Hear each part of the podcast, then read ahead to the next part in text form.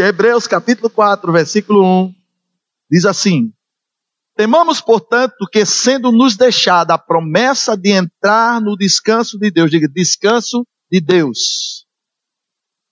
Diga de novo, descanso de Deus. Olha para a pessoa que está do seu lado e diz: Você sabia que existe um descanso para você? E esse descanso é o descanso de Deus. Amém? Sobre isso que eu quero falar nesta noite, sobre descanso. Amém? E diz assim, descanso de Deus, ele diz, suceda aparecer, suceda aparecer, que alguém vos tenha falhado.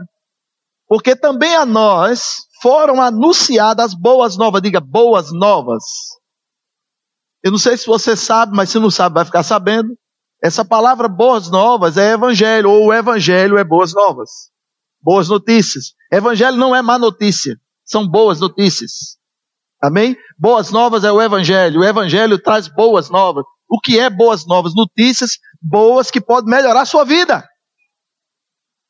Diga, minha vida pode ficar melhor. Ela vai ficar melhor. Aleluia. Uhul! Amém, irmãos. Agora preste bem atenção. Dentro desse ficar melhor, vai ter coisas que você vai ter que rejeitar.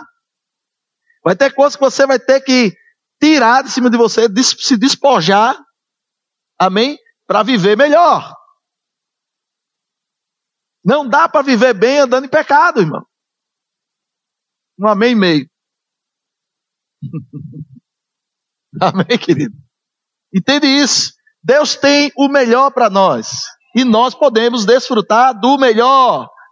Não pense você que você veio para aqui, para um, um, um templo, para assistir um teatro. Não, irmãos, não é utopia. Isso aqui é uma verdade. Deus é real, Jesus é real, o Espírito Santo é real, a Sua palavra é real, tudo que está acontecendo aqui é real. Funciona. Amém? Então ele está falando aqui, o escritor aos Hebreus, ele diz, porque também a nós foram anunciadas boas novas, como se deu com ele. Mas as palavras que ouviram não lhes aproveitou. Por quê? Ele diz assim: não lhes aproveitou, visto não ter sido acompanhado pela fé naqueles que a ouviram. Sabe que você pode ouvir a palavra da fé e ela não aproveitar nada para sua vida, se você não pegar aquela palavra e misturar com a fé do seu coração, e esta fé foi o próprio Deus que colocou no seu coração. Ele deu a palavra, mas também ele deu a fé. E a Bíblia diz que a fé vem pelo ouvir, ouvir a palavra de Deus. A fé inicial, ela vem pelo ouvir. Quando você não tem conhecimento nenhum de Deus, você escuta sobre Jesus, você vai, recebe, crê nele, confessa ele como Senhor da sua vida, o seu coração é mudado. E quando isso acontece, essa transformação chamada novo nascimento, o Espírito de Deus, o próprio Espírito de Deus, ele vem morar dentro de você. Aí olho para a pessoa que está do seu lado e diga: Você nunca estará só. Ele mora em você. Aleluia. Isso é uma boa notícia. Amém? Se existe uma coisa ruim para o ser humano, o ser humano se chama-se solidão. E se existe uma coisa boa, é estar em comunhão. Sabe, eu passei esse final de semana maravilhoso com minha família lá em casa, olhando meu neto, dormindo, que coisa boa. Ele descansando e eu trabalhando para dar um futuro a ele, olha. Ah, você não entendeu nada. Você tem um pai que trabalha em benefício seu. Porque o nosso pai, ele trabalha em benefício daquele que nele espera. Você está esperando em quem? Na sua força ou nele? Então tem benefício para você. Porque ele está trabalhando em seu benefício. Glória a Deus. Você pode dar uma boa risada? Mas, pastor, o senhor vai dar risada. A irmã Jandira está no hospital, eu vou dar risada porque ela está curada. Você pensa que o diabo vai parar a nossa vida, irmão? Deus é maior do que qualquer doença. Deus é maior do que qualquer problema, irmão.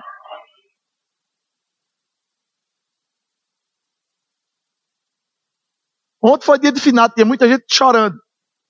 Mas a gente não é morto. E sabia que Deus não é. Eu estava no banheiro, então eu fui no banheiro. Quando eu no banheiro, eu escuto no meu espírito. Não sou Deus de mortos, e sim de vivos.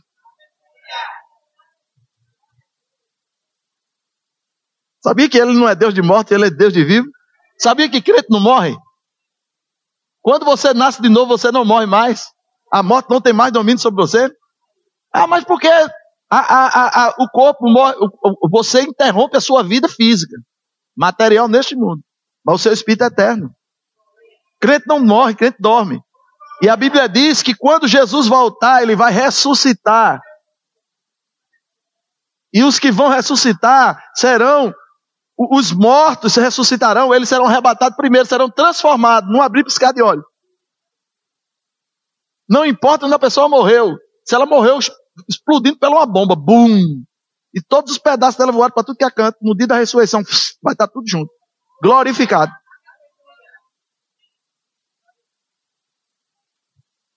Porque Deus é capaz. Por isso que eu sirvo a Ele. Olha, olha. Hum. Eu amo ser crente. Porque eu tenho um pai de amor. Aleluia. Você pode fazer isso por você assim, ó. Hum, eu amo. Sou uma coisinha linda do meu pai. Hum. Amém? Aprenda a gostar de você. Enquanto você não gostar de você, ninguém vai gostar de você. Vou repetir. Aprenda a gostar de você. Enquanto você não aprender a gostar de você, ninguém vai gostar de você. Porque tu imagina uma pessoa gostar de uma pessoa que nem ela mesma gosta dela. Imagina. Todo mundo se aproximar, a pessoa está assim. Ó. Porque ela não aguenta, ela não aguenta ela mesma. Então, se alguém chega perto dela. Mas quando você se ama, você é acessível. Você é gentil. Você é simpático. Você é livre. Aleluia. Esse é seu pai, querido. Amém. Deus não tem filhos feios. Porque todos nós temos a imagem e semelhança do nosso pai. Aleluia. A minha missionária. Aninha, te amo. Então preste atenção, queridos, eu vou te falar. Vale a pena você servir um Deus assim. Voltando esse final de semana, estávamos em casa, que coisa boa. Comemos uma muqueca. Boa. Feita com com cozinheira Heloísa. Nos brincamos, nos divertimos, rimos, irmãos, que coisa boa. Amém? Vendo o netinho sorrir, brincando com ele, ele dando risada. Irmãos, eu estou desfrutando de uma promessa que Deus me fez. Agora olha para a pessoa que está do seu lado diga, essa promessa que o pastor, que Deus fez ao pastor, diga. Pertence a você também.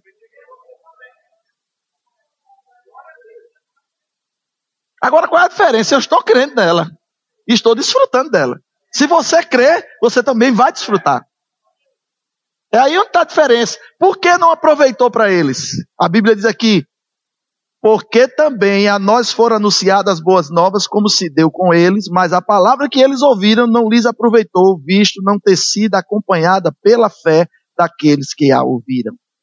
Versículo 3 diz: Nós, nós, nós, diga eu, nós, porém, que cremos, entramos no descanso, conforme Deus tem dito.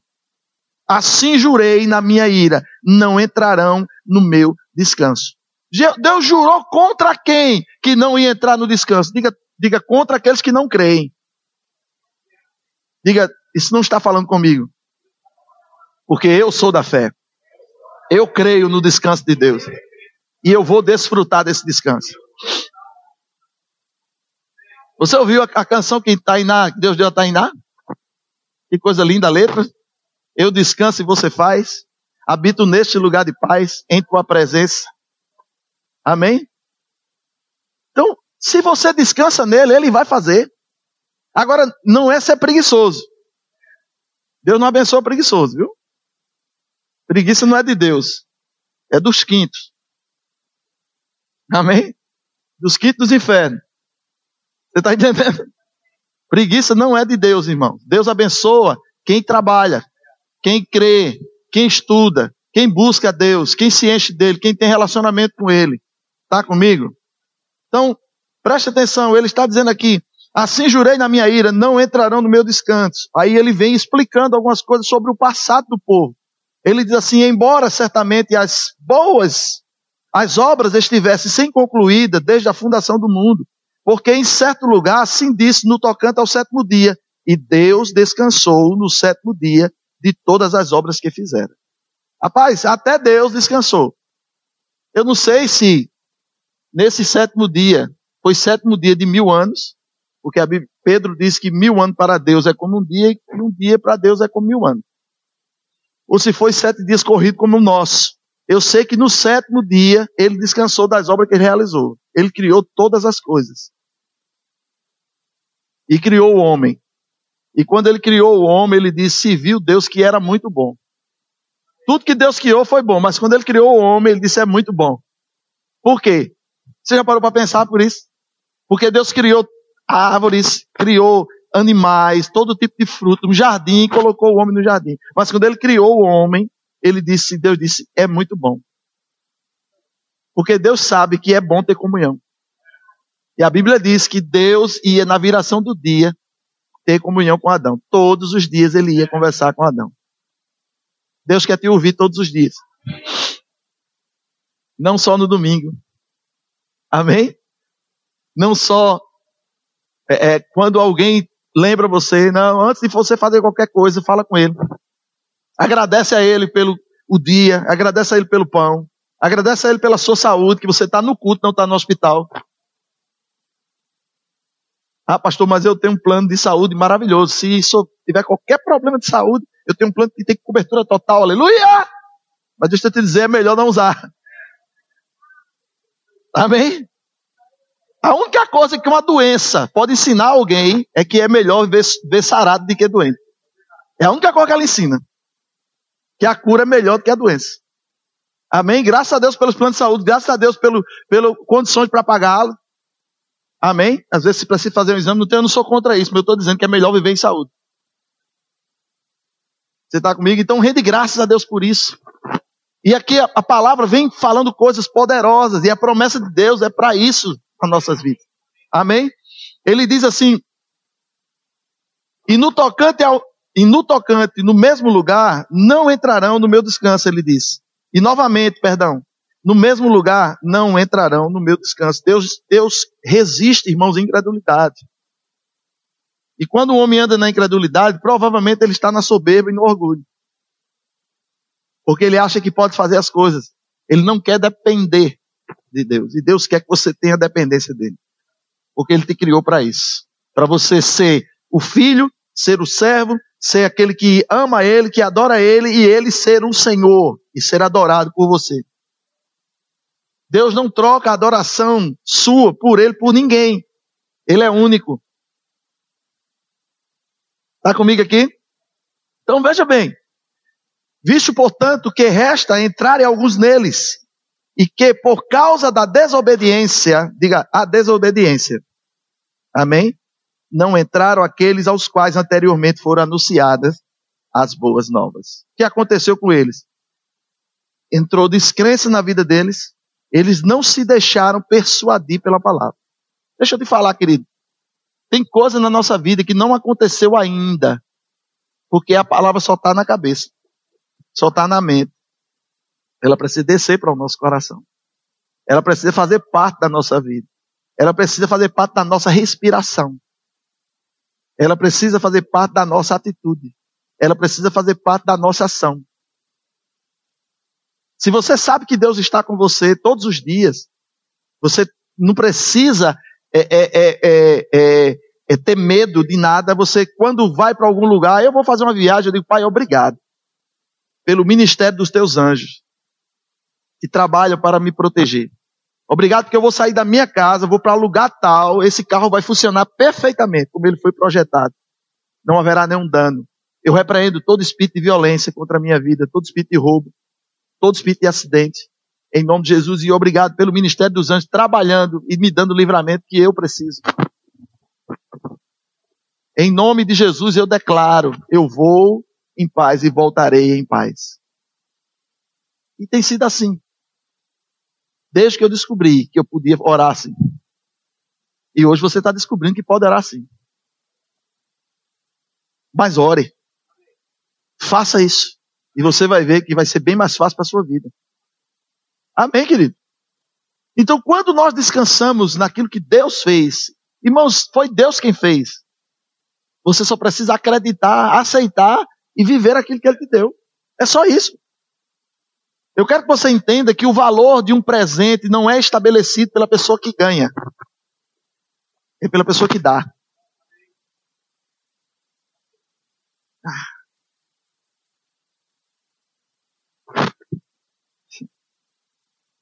O valor de um presente não é estabelecido por alguém que ganha o presente, mas pela pessoa que decidiu dar o presente.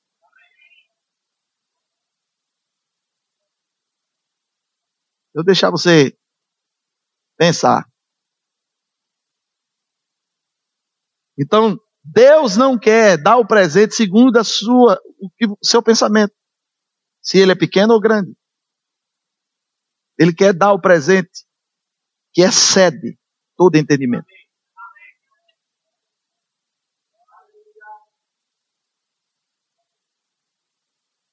Aleluia. Deus é um Deus que nos surpreende. Ele é um Deus que sempre está disposto para nos surpreender. Ele quer trazer coisas para nossas vidas que a gente pensa, meu Deus, só podia ter sido você. Porque meu dinheiro não tinha condição de comprar. Eu não tinha condições de chegar a isso. Mas você me colocou como uma tartaruga em uma porteira. Talvez você tenha o que, que significa isso? Uma tartaruga em uma porteira. Quem sabe o que é uma porteira? Vamos lá, minha, eu vou, vou É? Quem sabe o que é uma porteira? Lá no Nordeste chama cancela. Porteiras são portões de, de, de, zona rural, de fazendas, de chácaras. Não é chácaras manaia, mas chácaras. Entende? E eu vou te falar, Deus quer te colocar como uma tartaruga em uma porteira. Aí você está pensando agora, meu Deus, uma tartaruga em cima. Uma tartaruga em cima da porteira. Eu quero te dizer que tartaruga não sobe em porteira. E se você encontrar uma tartaruga em cima de uma porteira, alguém a colocou lá. Isso significa que Deus quer te colocar como uma tartaruga numa porteira. Ele quer fazer coisa por você que você não pode fazer. E que ninguém podia fazer. E pelo seu natural não é capaz de fazer, mas ele quer fazer. Aleluia. Esse é seu Pai. Esse é seu Deus. Quando você descansa nele, irmãos, os planos nossos não são os planos de Deus, irmão. Não, não faz plano. Não faz plano, irmãos, e chega para Deus. Deus, olha, agora está aqui, está tudo aqui, já fiz tudo. Agora assine aqui. Aí Deus vai dizer: esses são os seus planos. Você sabe quais são os meus? Porque os deles, irmãos, os planos deles são perfeitos.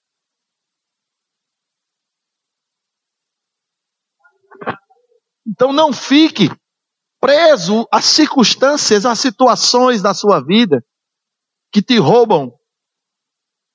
Não fica pensando que a tua prosperidade está em mudar de lugar. Ou mudar de cidade, ou mudar de país, ou mudar de emprego. Tua prosperidade está em você aceitar que você é próspero.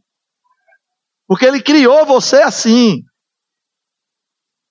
Você é rico. Você é próspero. Se você tiver a mentalidade de rico e de próspero, você pode morar numa favela e o lugar onde você mora vai ser diferente de todas as casas.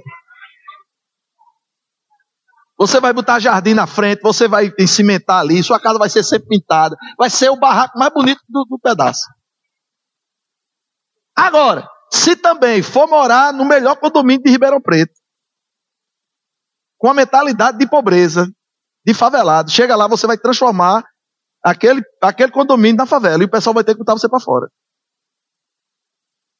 Porque você vai deixar barata rodando por ali na frente da sua casa, no seu apartamento, o lixo na porta. Vai deixar o menino riscar a parede.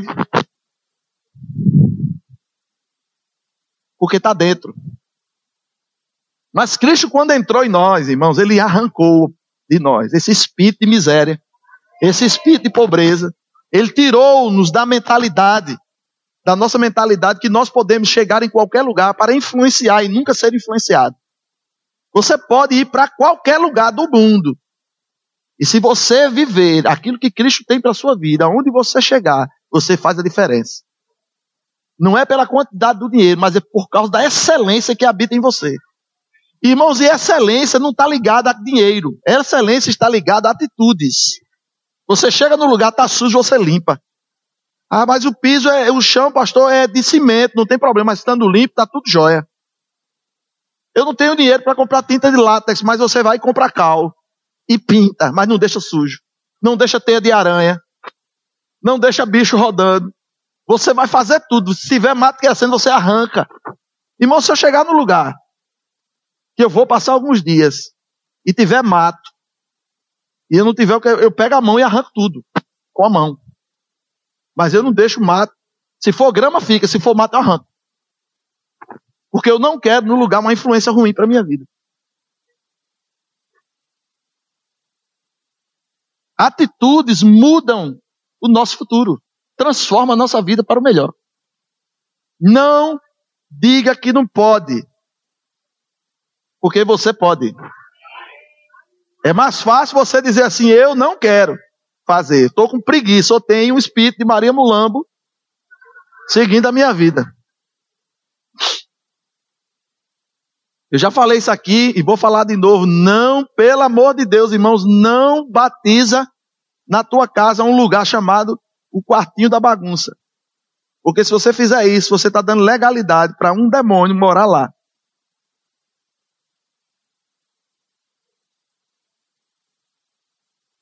E o nome desse demônio chama Maria Mulambo.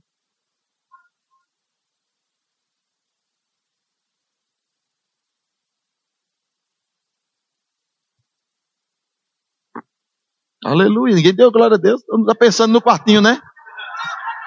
Talvez eu tenha pego você de surpresa de novo, porque eu já falei isso várias vezes, não fez, não mudou, né? Não resolveu o problema, então está ouvindo de novo. Porque tem coisas, irmãos, que você não usa todo dia, mas que você de vez em quando usa. Então você, essa coisa precisa de um lugar guardado. Você pode organizar lá, mas não pode ser um lixeiro.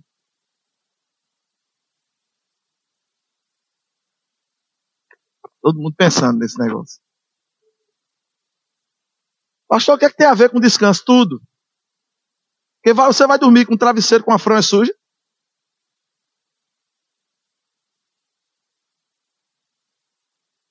Às vezes está tá frio, mas você sabe que transpirou um pouco. Que seu rosto está oleoso. Você não quer tomar banho porque está frio. Vai dormir no ar-condicionado, o ambiente está frio. Mas pelo menos você quer lavar o rostinho para não pegar o rostinho e deixar a tatuagem na, na fronha da, do travesseiro.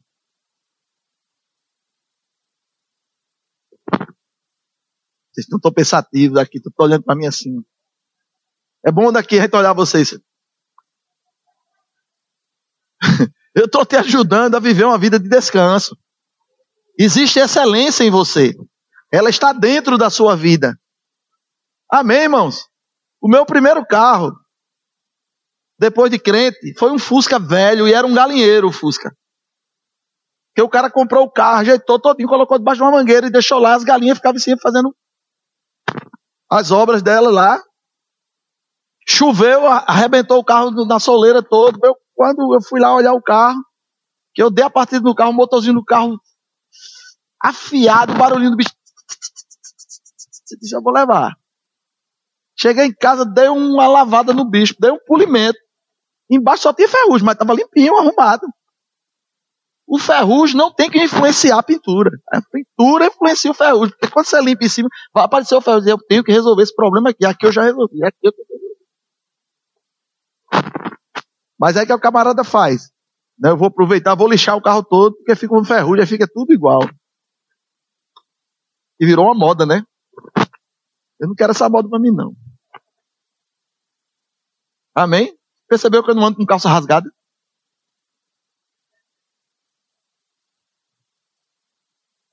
Mas pastor é moda. Uma calça não sabe o preço. Eu não pago, meu amigo, eu pago um real. Não fico condenado se você está com a sua rasgada. Fico. É, estou falando de mim, viu? Porque você não vai achar Jesus na Bíblia com a, com a roupa rasgada.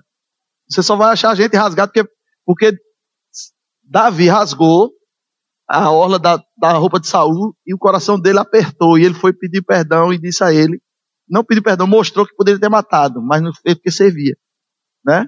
E quando o próprio Saul também pegou na, na roupa de, de, de Samuel, Samuel saiu e rasgou a roupa. Ele disse: Hoje Deus rasgou o teu trono e tirou a unção de ti.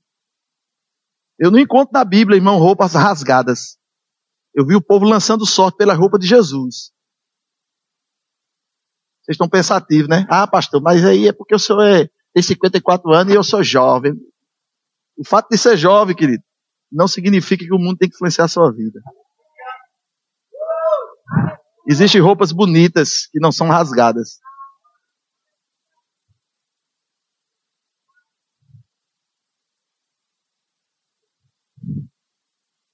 Ah, pastor, mas eu vejo pregador, querido, você não vai me ver pregando de roupa rasgada. Você não vai nem ver eu comprando.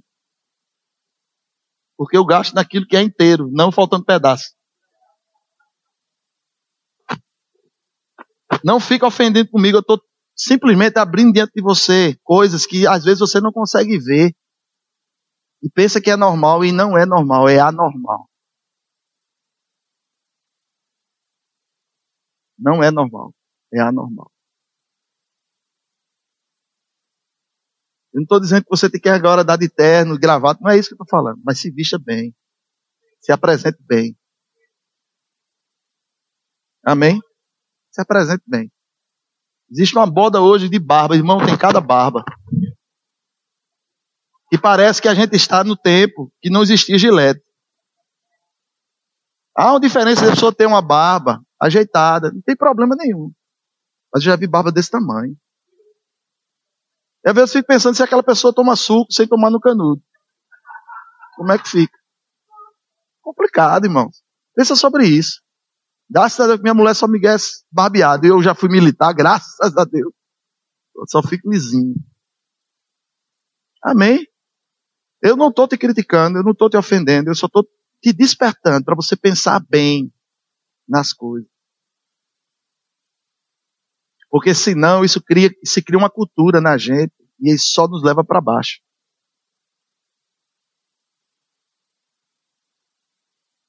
Está quieto, né? Mas pensa sobre isso. E tem outras coisas que eu não quero entrar nesse mérito, mas, por favor, querido, tenha cuidado. Nem tudo que reluz é ouro. Nem tudo que todo mundo está fazendo é o que Deus quer para a sua vida. Amém? Nem tudo. A Bíblia diz que tudo é lícito fazer, tudo. Mas ele diz, mas nem tudo convém. O problema é que o pessoal diz, mas é tudo é lícito, eu estou livre.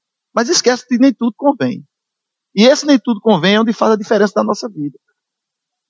Sabe que tem gente que está perdendo emprego, não está sendo chamado para emprego, pela forma que se vê, chega lá, a pessoa não quer. Sabe que empresa manda o cara fazer barba, fazer tudo, você tem que ficar sem barba, você não pode deixar nenhum pelo porque você representa uma empresa e a empresa paga para você e você vende a imagem da empresa.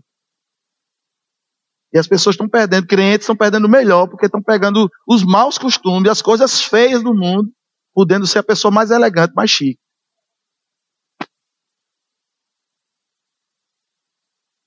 Vocês estão quietos, hein? Pensativo.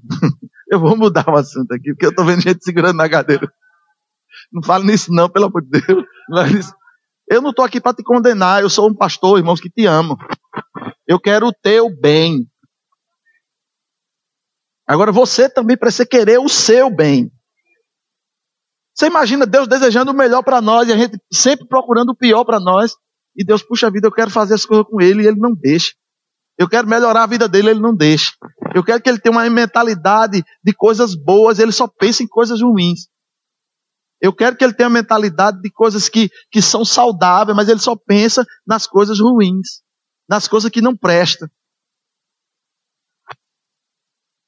Você percebe que hoje a gente se alimenta mal, mal, muito mal, come o que não presta, e o que é saudável a gente não gosta. Estamos nos envenenando. Ah, eu amo sanduíche, eu gosto de ir para Burger King porque o refrigerante é de graça. O refil e tome açúcar. Aí quando o açúcar vai, que bate naquela batata frita, com aquele hambúrguer frito, com aquele pão, que dá uma reação química, fica morrendo. Vai virando papai. Tá novo, não acontece nada. Por quê? metabolismo é acelerado, mas vai envelhecendo, ele vai se acumulando. Tenha cuidado, irmãos, cuide da sua saúde. Isso é precioso. Amém? Tá aí. Meu Deus, eu não, eu não planejei falar isso. Mas alguém está precisando ouvir sobre isso.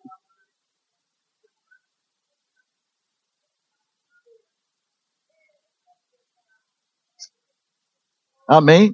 Não é o lugar que define o que você quer para sua vida. É você que decide. Eu vivi muitos amigos que começaram a usar droga, outros começaram a roubar. Acho que uma boa parte está morrendo, já morreu. Outros estão aí ainda nos vícios. Mas eu estou aqui. Porque eu não quis aquilo para minha vida. Você não tem que dar para o que não presta porque alguém disse a você que você seria assim. Eu quero te dizer que Deus não disse a você que você seria assim. Deus disse a você, ou está dizendo a você que Ele quer o melhor para a sua vida, Ele tem o melhor para a sua vida e você pode chegar aonde você quer chegar. E isso você não precisa passar por cima de ninguém, você não precisa competir com ninguém. Você só precisa saber o que é que você precisa conhecer para desenvolver a, o que você precisa, onde você precisa chegar. Só isso. Você não precisa roubar nada de ninguém, você não precisa é, é, é, brigar com ninguém, você só precisa fazer o, o, com que o conhecimento chegue até a sua vida e desse conhecimento de projete. Só isso.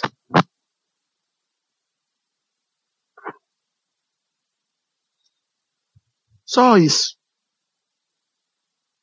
Pastor, eu não preciso brincar com ninguém no mercado. Não, não precisa. Se você estuda, você sabe. Se tem uma prova, você faz a prova, você sabe. Mas no mercado existe muita competição. Não, aquilo que é teu, ninguém toma. A porta que Deus abre, ninguém fecha. Que Deus fecha, ninguém abre. Entende isso, querido? Aquele abre, ninguém fecha. Agora aquele fecha, não tem ninguém que abra. Mas quando Deus abre uma porta, quando Ele abre uma porta para você, Ele abre para te abençoar para mudar a tua vida, para proteger você. Entenda o dinheiro que você ganha, é para teu sustento, ele é santo, ele é, ele é, ele é abençoado, é Deus que está te abençoando. Não xinga teu salário, não reclama do que você ganha. Se está querendo mais, estude mais um pouco. Ah, pastor, é porque eu, é, eu quero ganhar mais. Trabalhe dois expedientes, querido. Se oito horas não dá para te sustentar, trabalha 16. Ah, pastor, mas eu quero quero trabalhar.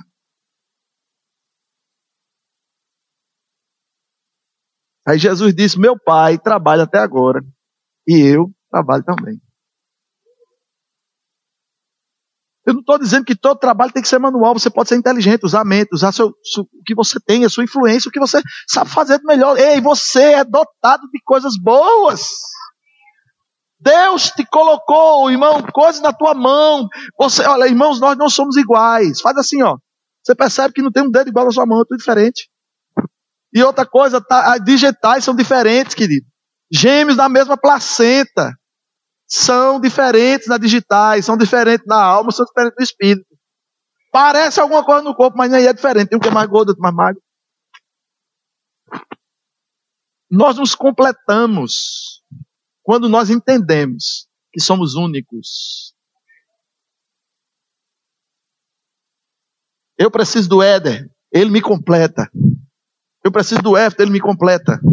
Porque aquilo que eu não sei fazer, eu preciso do Rodrigo, ele me completa. Porque o que eu não sei fazer, eles sabem fazer. Agora, o que eu sei fazer, eu não preciso estar esperando por alguém para fazer. Entende? Léo me completa. Léozinho me completa. Nós os completamos, porque somos um corpo.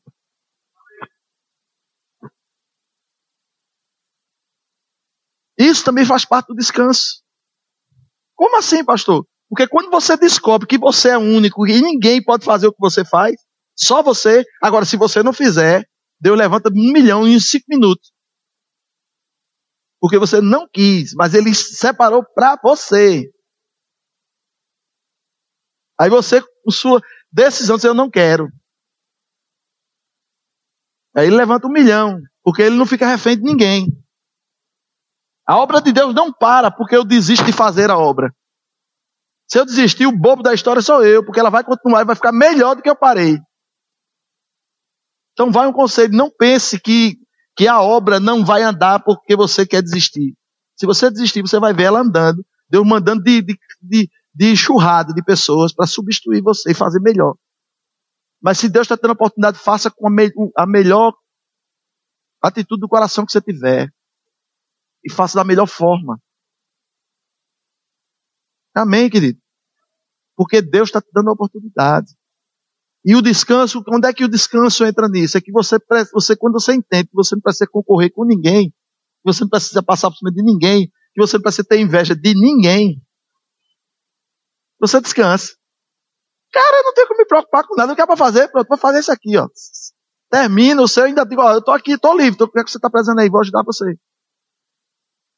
Mas quando a gente não é resolvido, quando a gente tem medo de tudo, quando a gente vive uma vida de competição com outros, a gente sempre está olhando para a vida dos outros.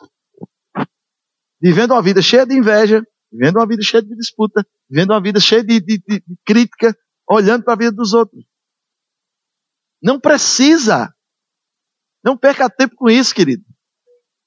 Ganhe tempo com você, com Deus. Aleluia.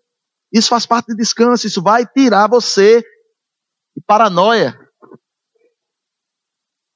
Eu tenho que fazer, eu tenho que fazer, eu tenho que fazer, eu tenho que fazer o quê? Eu tenho que mostrar às pessoas que eu estou vivo, eu tenho que mostrar pessoas que eu estou fazendo. Você já pensou se eu hoje fosse me preocupar que eu tenho que mostrar serviço, porque eu sou um pastor, porque tem megas igrejas, eu não vou fazer isso, querido. Eu não vou perder um dia de sono. Porque se Deus me quiser, Ele muda em mim e bota em mim. Mas se Ele me chamou para fazer aquilo, eu vou fazer só o que Ele me chamou para fazer, porque meu nome é Tony.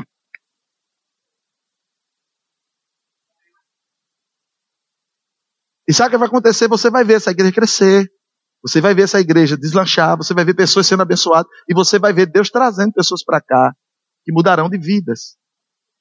Para melhor. Porque eu acredito no que faço e acredito no que prego. Porque eu vivo o que faço e vivo o que prego. E isso tem toda a diferença. Descansar, irmãos, é, é uma atitude que nós temos. Preste atenção, veja na sua Bíblia. Visto, portanto, que restam entrar alguns neles, e que por causa da desobediência não entraram aqueles aos quais anteriormente foram anunciadas boas novas. Eu escrevi aqui na, na minha Bíblia, não se deixaram persuadir. E a outra eu botei assim, né, é, andaram na descrença. Essa desobediência é descrença. No versículo 7, de novo determina certo dia, hoje, porque Davi profetizou sobre esse dia, esses dias que nós vivemos, os dias de hoje. Ele disse, de novo determina certo dia hoje, falado por Davi muito tempo depois, segundo antes fora declarado.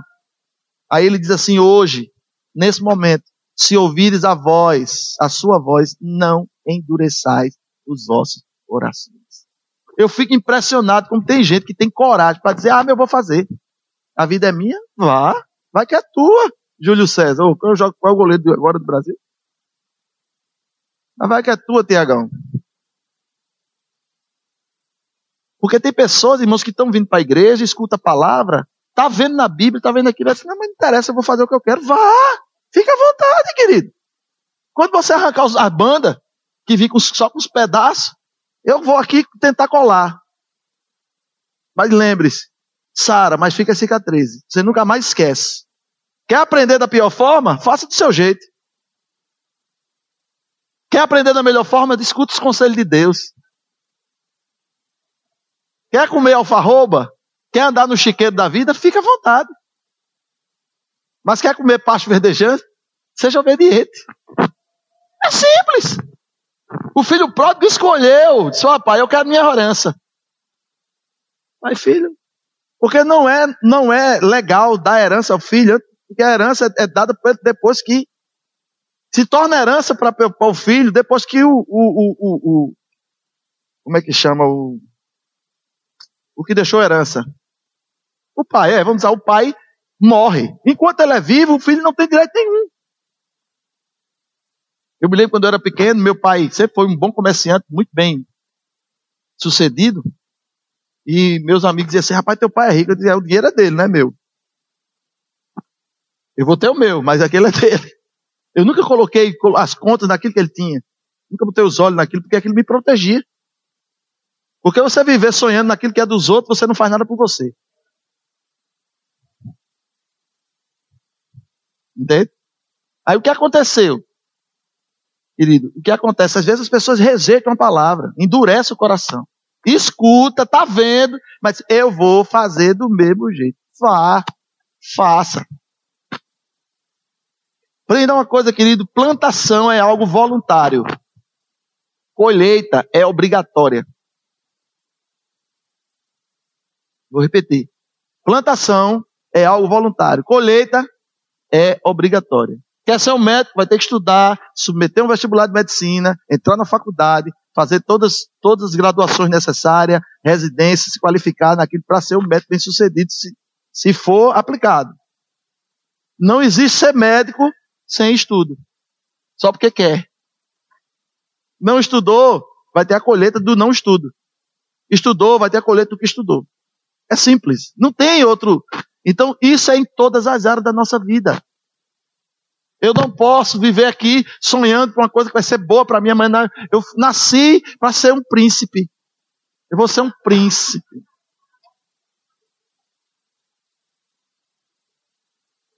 Eu fico sonhando, eu naquele cavalo branco.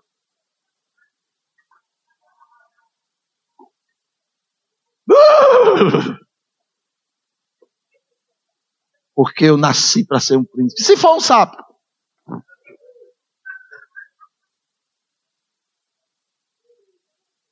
Tudo que você quer, você pode. Mas você vai ter que fazer. Deus não está contra você, Deus não é contra você ter nada. Deus não é contra você possuir nada. Deus não é contra você ser o que você acha que merece ser. É só você fazer por onde. Mas não fique com inveja de ninguém. Não fique medindo suas coisas com as coisas dos outros, irmãos. É. Entende?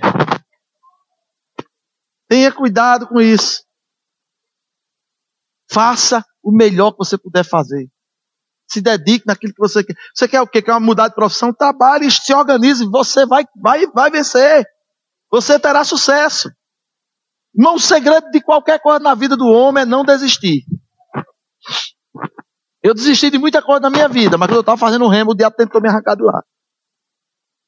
Eu disse, diabo, daqui você não, daqui eu só saio formado.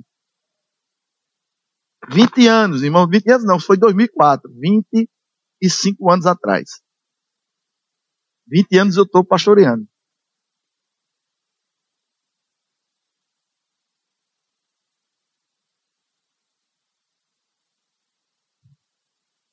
Vinte anos que eu estou pastoreando.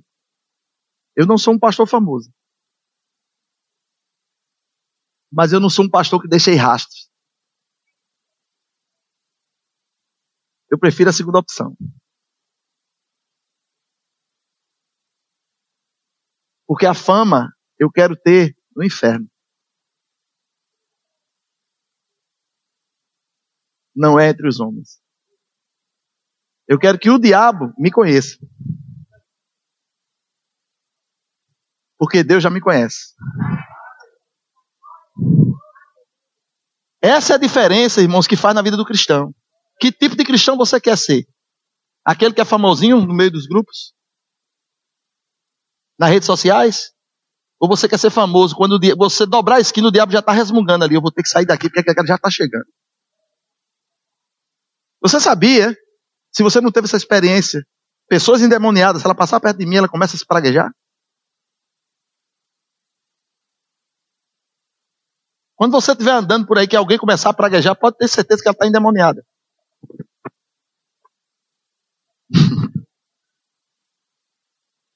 Não tenha medo, não. É ele se, se exprimindo. O ódio, destruição dele, porque ele não pode te destruir. Você não tem que ter medo do diabo. Ele é que tem que ter medo de você. Você não tem que correr atrás dele, ele tem que fugir de você. Amém, irmãos? Agora, se a gente se envolve com tudo que não presta, pessoas estão desistindo daquilo que Deus criou na vida. Deus criou homem, a pessoa quer ser mulher. Deus criou mulher, o cara quer ser, a mulher quer ser homem.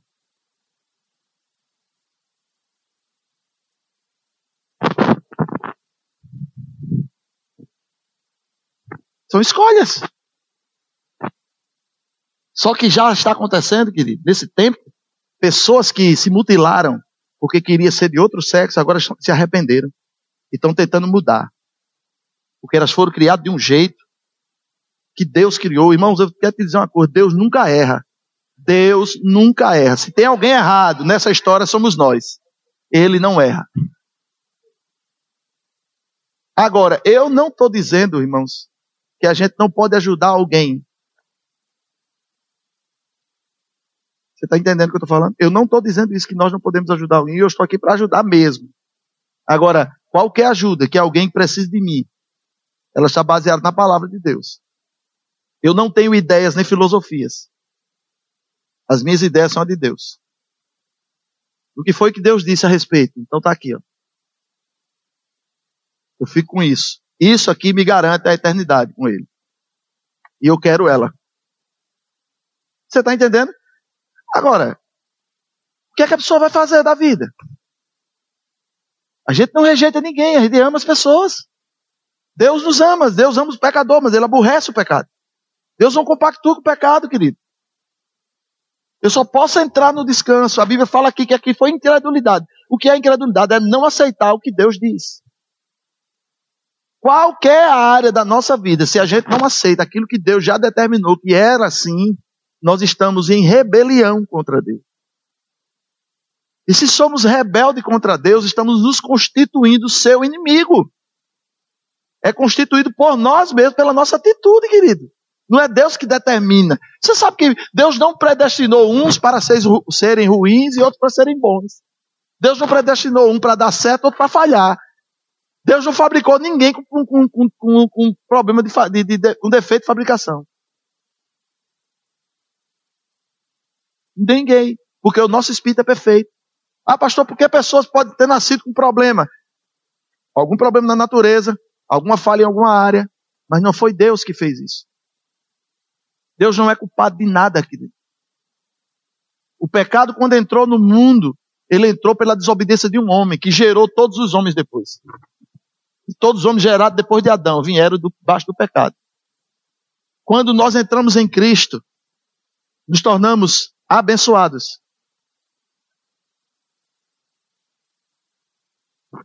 Tá, vocês estão quietos aqui hoje, hein? Tá tudo bem? Deus só tem o melhor para sua vida, querido. Não culpe Deus de nada. Deus não tem culpa de nada. Se alguma coisa é errada, deu errado em alguma coisa, mas não foi Deus. Amém? Eu já passei situação na minha vida de ficar sem nada. Eu pensei que nunca mais ia me levantar, mas eu nunca tive a coragem de dizer: Deus, como é que você faz isso comigo? Nunca abra sua boca para falar isso. Porque Ele é bom. Ele é tão bom que amou você no pecado e te deu a salvação chamada Jesus Cristo e abriu a porta para você passar e entrar no reino dele e desfrutar do melhor. Agora, ele é especialista em mudar o que está errado para o que é perfeito. Jesus disse: Vinde a mim todos aqueles que estáis cansados e sobrecarregados, eu vos aliviarei. Tomai sobre vós o meu jugo, aprenda de mim, que sou manso e humilde de coração. E acharei descanso para vossas almas. Não é Deus que está precisando de descanso na alma dele, somos nós e acharei descanso para vossas almas. Ele diz, porque meu jugo é suave e o meu fardo é leve. Se tem alguma coisa, alguma carga pesada sobre a sua vida, Deus quer aliviar hoje. Não foi Ele que colocou sobre você. Jesus disse: O meu fardo é suave, meu jugo é suave e o meu fardo é leve. Meu jugo é suave e o meu fardo é leve. Meu jugo é suave e o meu fardo é leve. Ei, querido, quando você bater para um lado, bater para o outro, e você vê que não tem condição de mudar nada, entra no descanso. Diga para ele, Senhor, eu tentei, mas eu não vi que não, não é comigo, eu não tenho força, não tenho capacidade, não dá para fazer agora. Você pediu para que eu lançasse sobre você, a minha, sobre você a minha ansiedade, porque você tem cuidado de mim. Eu estou lançando agora a minha ansiedade. Tome. Agora não pega de volta, não, deixa lá com ele. E descanse. Descanse. Descanse. O problema é que a gente quer lançar a ansiedade de manhã e à noite já está lembrando dela de novo. Vai dormir, aí fica lá na cama. Os olhão olhando para cima dos. No dobre, fica feito zumbi. Tentando resolver um problema que você já entregou a quem era capaz de resolver. A nossa ansiedade, querida, é como cadeira de balanço. Quem já sentou numa cadeira de balanço? É gostoso, né? Eu gosto. Uma rede. Uma redezinha, hein, nordestino? Bom demais, hein? Cara, bom demais. Ó. E quando tá balançando, fica só de boa. Ó. E lá em casa tem aquelas cadeiras que é de balanço, você pendura numa, numa, numa corrente e você fica só com os pés. É só assim, ó. fica só de boa. Daqui a pouco você cochila. Você percebe que cadeira de balanço, ela nos mantém ocupados. Mas ela não leva a gente a lugar nenhum. Assim é a ansiedade. Ela nos ocupa, ela nos prende na alma, mas ela não resolve o problema. Nem a, a paisagem muda. Mas quando a gente decide crer, quando a gente decide descansar, sabe o que a gente faz? A gente tira o óculos da incredulidade e pega o óculos da fé. As pessoas são as mesmas, os lugares são os mesmos, mas você vê com uma ótica diferente. Você vê de uma forma diferente. Aquilo que você que era pesado para você, puxa vida, eu vou ter que carregar de novo isso. Isso é demais para mim. Isso é minha cruz. Você vai dizer assim, pai, obrigado. Porque eu tenho o que fazer. Isso não será peso para mim. Porque se eu fosse tetraplégico, eu não podia mover isso. Mas eu tenho dois braços, tenho duas mãos, tenho duas pernas, eu posso interagir. Olha pelo lado bom e não olha pelo lado ruim das coisas. Se você olhar pelo lado bom, Deus criou você com um propósito. Você tem um propósito nessa terra. Você tem um propósito nessa terra. Você pode dizer assim: Eu tenho um propósito nessa terra. Você só precisa descobrir e entrar nesse propósito. E você será a pessoa mais feliz e mais realizada do mundo. Sabe que é a coisa que eu mais me divido na minha vida é pregar. Pensa uma coisa, olha, você pode fazer, chamar para fazer qualquer coisa. Mas se eu estiver pregando, é a maior diversão da minha vida. Eu viajo, vou tiro férias, mas arrumo serviço para mim lá, para pregar. Passei 33 dias no Nordeste, dirigi 2.500 quilômetros num, num palhozinho. Eu, Marina e Randa, disse, pai, essas férias minhas, eu já estou aqui há 5 horas desse carro. Eu digo, eu vou arrumar um lugar para você ficar. Porque eu ia viajar para pregar nos cantos. Porque eu posso abençoar pessoas. E eu posso realizar aquilo que Deus me chamou para ser. Este é o propósito de Deus para a minha vida pregar o evangelho, falar as palavras, dizer as boas novas, anunciar o ano aceitável do Senhor, dizer às pessoas que elas podem, dizer às pessoas que elas rejeitam o mal e ficam com o que é bom. Que troca os seus pensamentos e coloca os pensamentos de Deus na sua mente. É possível você pensar como Deus pensa. O que, como é que Deus pensa? Segundo a sua palavra. Irmãos, eu nem iniciei a minha pregação. Acho que eu vou pegar uns três domingos aqui para estar tá falando sobre esse descanso. Não terminei nem o teste direito. Mas você aprendeu alguma coisa?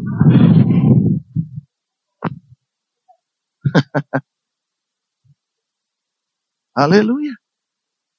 Glória. Amém, Tainá?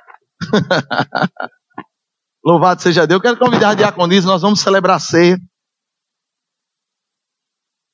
Deixa eu te falar, Cristo que é o motivo pelo qual nós estamos celebrando isso aqui, ó. Aqui tem pão e vinho.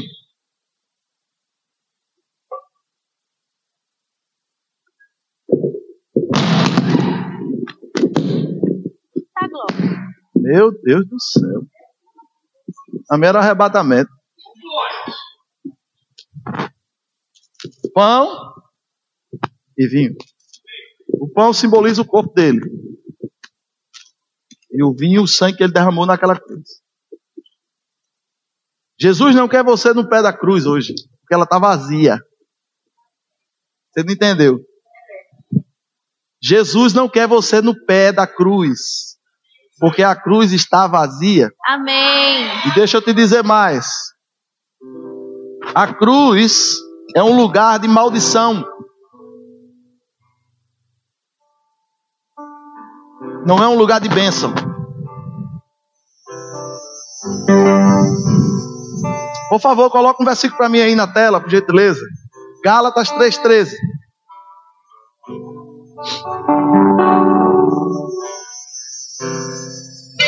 Conseguiu? Gálatas 3,13. Cristo nos resgatou.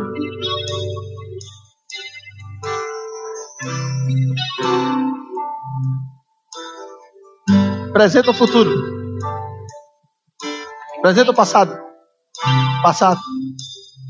Amém? Isso já aconteceu. Cristo nos resgatou. De quê? Da maldição da lei. A maldição da lei eram três coisas: morte espiritual. Amém? Miséria e enfermidade. Diga morte espiritual, Morte espiritual. pobreza e miséria, Pobreza e miséria. e enfermidades e doenças. Diga enfermidades e doenças. Enfermidade e doença. Eram as maldições da lei. Diga, eram as maldições da lei. Eram as maldições da lei. Mas Cristo, Mas Cristo, em meu lugar, em meu lugar, levou sobre ele. levou sobre ele. Diga, é por isso hoje É por isso hoje que a cruz está vazia. que a cruz está vazia. Aleluia. Calma. E o túmulo também. E o túmulo também. Ele morreu na cruz, mas ele foi sepultado. E deixa eu te falar. Quando alguém era condenado à crucificação, ele não tinha direito ao enterro. O corpo era lançado num vale, onde as aves comiam os porcos, os bichos comiam, a céu aberto. Porque era aquela pessoa, ela não tinha valor, ela era maldito.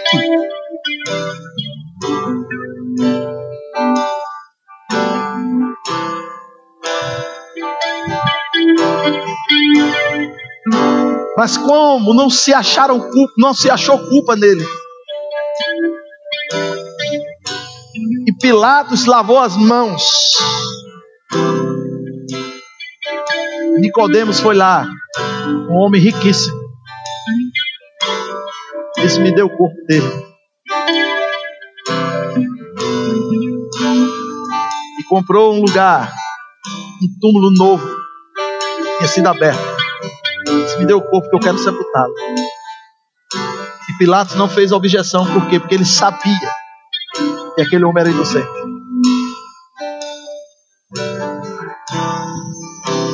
E ele foi sepultado naquele túmulo. Mas ele entrou naquele lugar descansando em promessas que o Pai disse: Eu não vou deixar a sua alma no inferno, nem seu corpo verá corrupção. Ou seja, não vai entrar em decomposição. Ao terceiro dia, eu vou te ressuscitar dos mortos Aleluia. e vou te fazer Senhor e Cristo.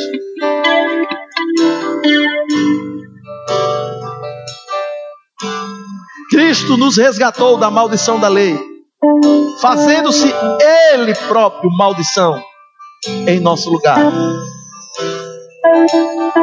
Aí Paulo fez questão de explicar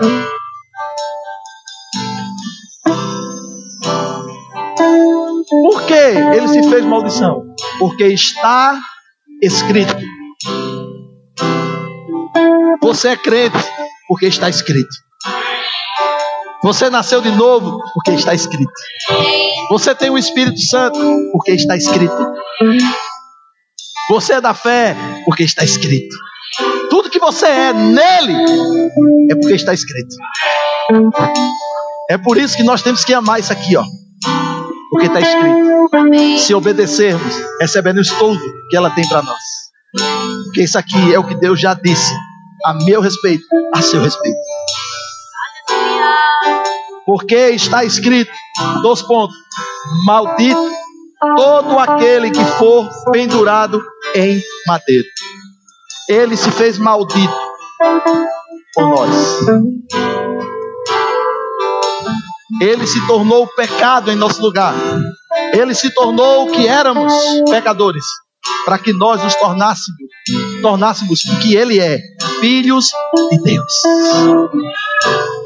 Ele se tornou, ele era o unigênito do Pai, mas se tornou o primogênito, primeiro entre muitos irmãos. Ah, você não está entendendo o que eu estou falando. Aleluia. Vou repetir. Ele era o único filho do Pai, o único filho de Deus. Mas ele disse a seu respeito: se o grão de trigo cair na terra e não morrer, fica só. Mas se ele morrer, ele dá muitos frutos. Você é fruto do penoso trabalho de sua alma. Ele fez isso por você. Você tem que entender e receber das coisas de Deus. Não, ele morreu por nós. Quando ele morreu por nós, aí tem um bando de nós que não quer reconhecer ele. Aí a gente fica, sabe uma coisa? Eu vou ficar nessa banda aqui. Desses nós que não quer reconhecer ele, porque esses daqui são bem radicais. Mas quando você diz assim, ele morreu por mim. Eu não podia, mas ele me amou. Eu não tinha como pagar, mas ele escolheu me dar um presente. Eu não tinha como obter, mas ele decidiu fazer. Ele fez isso por você, meu irmão.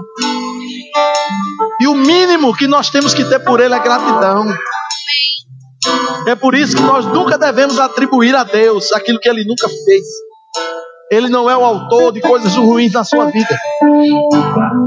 Ele só é autor das coisas boas. Sabe, irmãos, é 33 anos que eu sirvo. E cada dia fica melhor. Cada dia eu fico mais apaixonado por ele. Cada dia mais eu o conheço. Quando eu decidi por ele, eu tinha 21 anos de idade. Estava na flor da idade. Tinha tudo para descer a ladeira na banguela. Mas ele me pediu o coração. Filhinho dele, me, dê seu coração. Deixa eu entrar na sua casa. Deixa eu transformar sua vida.